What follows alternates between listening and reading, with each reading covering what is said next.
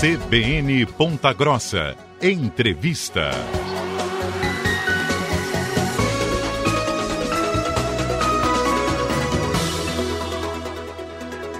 CBN Ponta Grossa, segunda edição, estamos de volta. Nós vamos falar sobre educação, porque dados disponibilizados pelo Cinep, o Sindicato das Escolas Particulares aqui do Paraná, mostraram que as matrículas nas escolas particulares do estado já retornaram aos níveis pré-pandemia. Quem está aqui para falar conosco sobre esse assunto é o presidente da Regional dos Campos Gerais do Cinep, Osni Mongruel Júnior. Muito boa tarde, muito obrigado pela gentileza da entrevista. Boa tarde, Alain. Boa tarde aos ouvintes da CBN.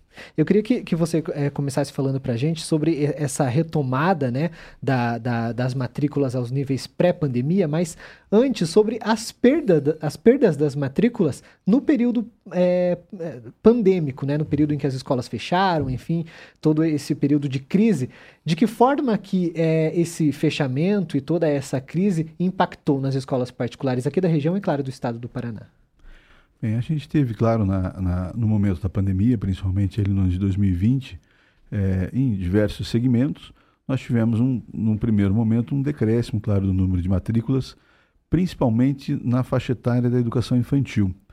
É, isso, é, primeiro, porque até os três anos de idade é uma educação não obrigatória, né? ela passa a ser obrigatória a partir dos quatro anos. Então, é, é claro que o pai, no momento de incerteza, né, de dúvida sobre é, como estaria a sua situação financeira, como seria a pandemia. Hoje nós estamos já começando a ficar um pouquinho mais distantes do fato histórico, mas naquele momento, na realidade, não se tinha essa, essa noção de quanto tempo isso iria durar, qual seria o impacto em cada setor da economia nacional e mesmo da economia mundial. É, então, até mesmo por uma questão de, de, de, segurança financeira, de conforto financeiro, algumas das famílias entenderam de é, cancelar os contratos e de retirar os seus filhos nas faixas etárias de educação infantil, principalmente as de, é, de ensino livre, enfim, abaixo dos quatro anos de idade. É, isto, é, o Brasil, como a gente tem, tem conversado sempre sobre educação, é, o Brasil foi um dos países que demorou demais a retornar às aulas presenciais. Né? E o Sindicato das Escolas Particulares fez todo um trabalho solicitando sempre que isso fosse revisto, que dentro dos cuidados sanitários é, que se sabia até então, né, é, isso fosse feito sempre com, com, muita, muito zelo, muito, muito cuidado, mas que deveríamos o quanto antes voltar para termos o impacto é, no processo ensino-aprendizagem e mesmo os impactos psicológicos e comportamentais do afastamento social, do tempo excessivo das crianças em frente às telas, para que isso fosse minimizado. Enfim, é, é, como eu disse, o Brasil acabou demorando demais, né? estados e municípios é, seguiram essa, essa, essa orientação e acabaram é, retornando mais tarde. E o que você uh, nota hoje é que, uh, principalmente na educação infantil, onde houve, claro, a maior perda, é onde houve o maior ganho, então, novamente, de alunos, com as famílias buscando uh, a qualidade do ensino privado é, para os seus filhos. Então é um, retorno né, dessas pessoas que saíram do, do da, da, escola nesse período da pandemia, justamente porque não era obrigatório. Claro que houve também alunos que saíram, de repente foram para escolas públicas Sim. ou né, essa matrícula para justamente não precisar pagar né, nesse momento em que não tinha aula, uhum. mas é, agora retornando aos níveis normais. Né? É, vamos, vamos frisar bem, é onde não havia aula presencial. Sim. Ah, nas escolas privadas, todas elas eh, se movimentaram, algumas de maneira bastante ágil, outras de maneira um pouco mais demorada, mas todas elas buscaram eh, colocar o seu aluno em trabalho, colocar a sua equipe de professores também, eh, mantendo o trabalho sendo feito, mesmo que de maneira remota. Você não tinha a própria autorização de legislação para isso, foi uma exceção que foi aberta para aquele momento especificamente, trazendo então o ensino remoto que já era possível na graduação, no ensino superior, trazendo ele para a educação básica. Então, é, através de diversos aplicativos, enfim, com aulas síncronas ou assíncronas, aulas gravadas ou não, enfim, as escolas particulares buscaram é, que o máximo possível dos seus alunos estivessem é, é em trabalho, estivessem assistindo, mesmo que de casa, às suas aulas. Então, foi um trabalho bastante grande. As escolas precisaram também investir bastante em tecnologia, investir no seu quadro de professores, é, buscar treinamento, buscar profissionais de outros setores Ah, você precisou de profissionais, na realidade, multimídia, né, que tivessem esse, esse domínio e pudessem repassar então aos professores. E sim, todos eles, juntamente com os alunos, precisaram reaprender essa forma de, eh, de estar trabalhando na educação básica, de estar ministrando os conteúdos, então, para que houvesse sim o processo de ensino-aprendizagem. Claro que as famílias que têm os filhos em escolas particulares também foram fundamentais nessa busca da qualidade, nessa busca da parceria e entender que a sala de aula, de uma hora para outra, acabou vindo parar dentro da sala de casa. Né? E, e, a gente, é, é, então, pôde aprender em conjunto com as famílias e com profissionais da educação, os professores, os alunos, e achar o seu, o seu, a sua forma de trabalhar. Tanto assim que na educação é, de ensino fundamental e médio, a, a perda do número de alunos foi muito menor, claro, do que, como eu falei, na educação infantil. Então, aquela onde você teve a maior perda é onde você teve hoje já o maior ganho. E as escolas vêm é, no, nível, no número total de matrículas, elas estão hoje num número é, igual ao período pré-pandemia. Enfim, então, de acordo com, com o crescimento esperado. O que a gente nota também, Tela, é que é, isso tem a ver com outros fatores que já vinham se, se mostrando é, é, sensíveis mesmo antes da pandemia. Né? Então, as famílias têm tido, claro, um menor número de filhos, em geral, o censo demográfico também é, mostra isso, mas é, o, o, brasileiro tem entendido que a busca da qualidade da educação é bastante importante e é um diferencial, claro, é, para a vida adulta. Evidentemente que nós, da escola particulares, prezamos para que a educação seja de qualidade, quer pública, quer privada. A educação é um, é um todo, não existe educação pública ou privada, e sim educação. Então ela tem que ser toda de qualidade e é, os pais têm encontrado esse diferencial a mais na escola privada, na escola particular. A qualidade do ensino, a qualidade da instalação, a qualidade dos profissionais, as diversas, eh, os diversos trabalhos complementares que são oferecidos e que eh, a gente entende que é um pouco mais difícil de você ter isso ainda hoje na escola pública. Mas, é, em geral, na nossa cidade, região, no nosso estado, a educação do Paraná vem se mostrando cada vez melhor, vem melhorando a sua participação em, em, em índices de aproveitamento nacionalmente. E essa, essa busca, então, agora pela escola particular, passado esse momento mais crítico da pandemia e também essa, essa dificuldade de crise econômica que acompanhou, ainda está nos acompanhando, mas é, hoje o aluno já vem é, é, frequentando mais o banco da escola privada. E é, ainda falando sobre as escolas privadas, é, é, esse ensino é, da, das diferentes escolas privadas, né? Cada escola é, pode ter uma metodologia diferente, alguma coisa, claro, sempre é, com uma base é, tra tradicional, né? Comum. Mas a questão de, de cada escola ter um, oferecer algo diferente também possibilita que os pais possam escolher, né? Sim, a questão de, de conteúdos, eles são elencados e tratados em legislação própria, legislação nacional, é, o próprio nome a Base Nacional Comum Curricular, é, e é, cabe às escolas que apliquem minimamente esta Base Nacional Comum Curricular. Esse é o mínimo é, que tem que ser oferecido tanto na escola pública quanto na escola privada. É, a partir daí, as escolas têm liberdade para é, inserirem outros conteúdos, outras disciplinas, mesmo atividades complementares. E aí, claro, vai depender sempre da, da escolha da família. A escola tem que ser parecida com aquilo que a família deseja. É, por exemplo, eu gosto muito de esporte e vou colocar meu filho numa escola que não tem nada de esporte. Você vai ter provavelmente algum, alguma divergência, algum problema no andamento é, é, da vida escolar do, né, do, do, seu filho. Então, é importante que a, as famílias conheçam os estabelecimentos de ensino, eles são diversos. A educação privada trabalha em todos os níveis de, de ensino, educação, ensino, educação infantil, ensino fundamental, ensino médio, ensino superior, é, mesmo a pós-graduação. Então, todos os níveis de ensino são atendidos por instituições privadas, cada uma com o seu, com o seu perfil. Algumas são é, empresas multinacionais, muitas delas, outras são empresas nacionais, outras são empresas locais, conhecem melhor o seu cliente. Então, elas têm características próprias, mas todas procuram fazer um trabalho de excelência e esse trabalho a gente entende que ele é importantíssimo para o avanço né, do país. Né? É, é, você tem um serviço oferecido que, na realidade, desonera o Estado.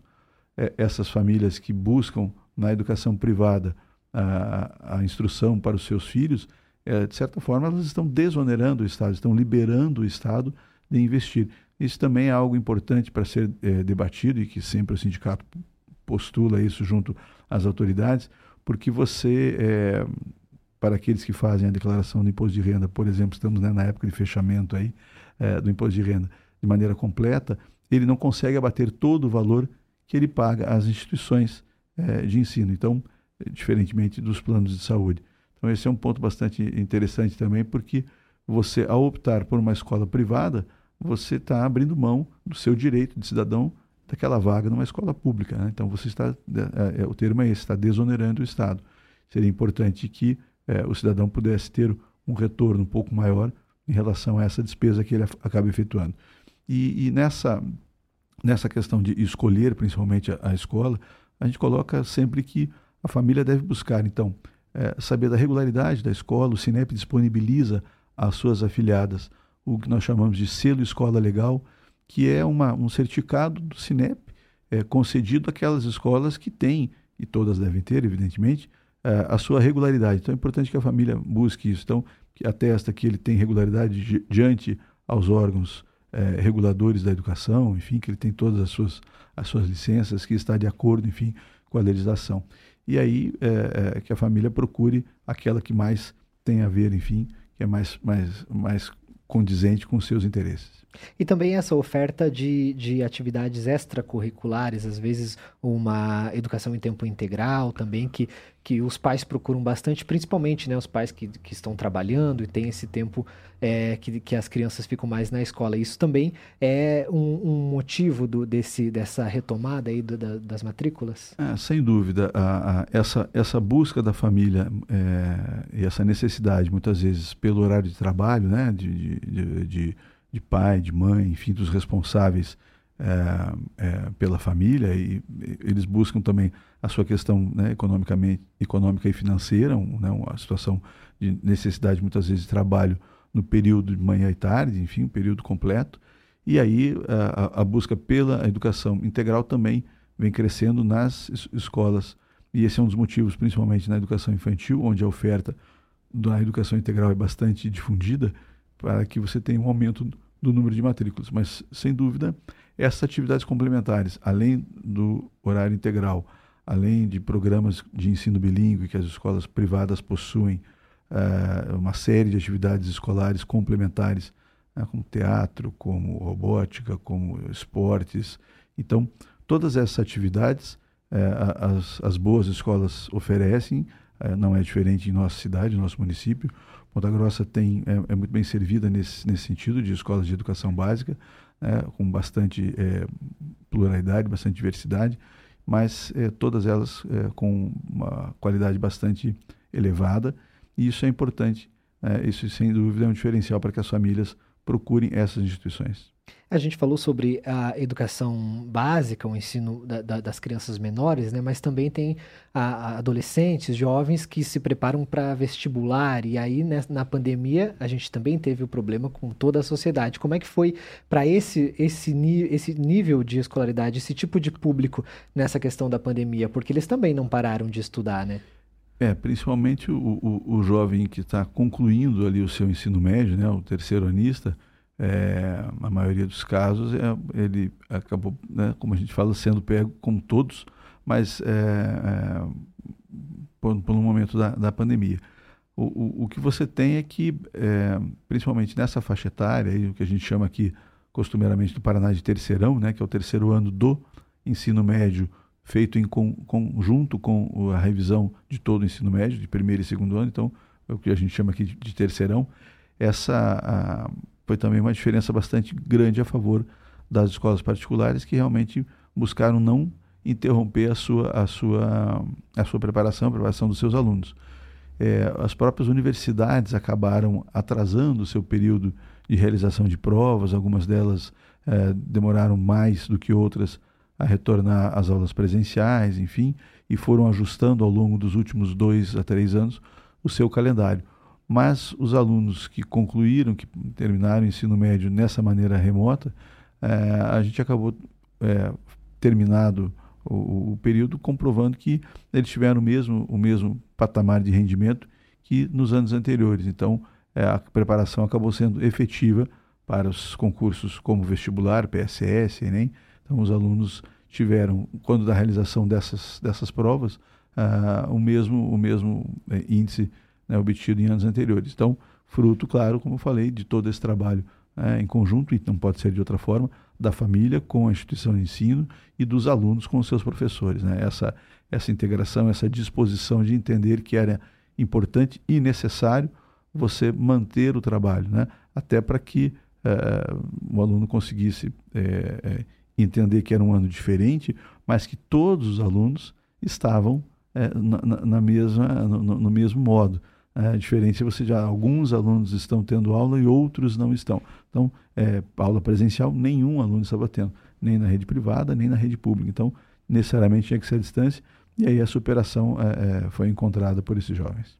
Para a gente é, finalizar, agora essa avaliação que o sindicato faz, e com todas as escolas particulares né, do Estado, é, do prejuízo no ensino desses, desse período de, de pandemia, né? principalmente como você citou a questão do uso da tecnologia, que foi muito importante na época, mas agora é necessário ter essa cautela também. Né?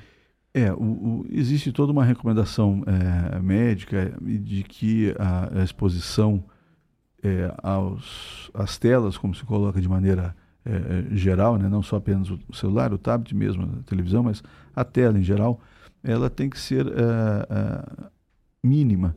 Né?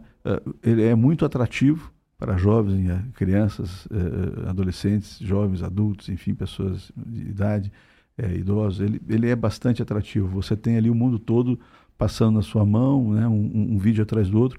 É, são aplicativos programados para assim serem, para serem atrativos, para manterem ali o espectador em frente à tela durante muito tempo. Então, também por isso é importante que é, as famílias, em parceria com as instituições de ensino, entendam é, é que isso ele não deve ser um problema, mas ele também é, ele tem que ter sim uma limitação. Né? Não é nada que você precise levar como diz a ferro e fogo, que você precise radicalizar, ó, não vai ver celular nunca. É, é muito difícil hoje, é porque né, você está imerso, então o tempo todo, né, com certeza muita gente nos acompanha nesse momento através das plataformas digitais. Então é, a gente sabe que você tem muitos ganhos, como toda tecnologia traz, mas você tem um aprisionamento eventualmente né, dessa criança e desse adolescente ao não soltar a tela nem, nem um pouco. Então é importante, as instituições de ensino buscam fazer essa utilização é, correta, buscam fazer de maneira é, apropriada e que a criança e o adolescente não excedam esse tempo é, usando ele de maneira é, desregrada, usando de maneira incorreta quando estão em casa. Osni Mongrel Júnior, presidente da Regional dos Campos Gerais do Sinep, que é o sindicato das escolas particulares aqui do Paraná, gentilmente concedendo essa entrevista à CBN sobre esse retorno dos, das matrículas nas escolas particulares aos níveis pré-pandemia. Muito obrigado pela gentileza da entrevista aqui à CBN. Obrigado mais uma vez pelo espaço aqui para as escolas particulares, para o Sinep, né, o Sindicato das Escolas Particulares do Paraná. Uma boa tarde a todos.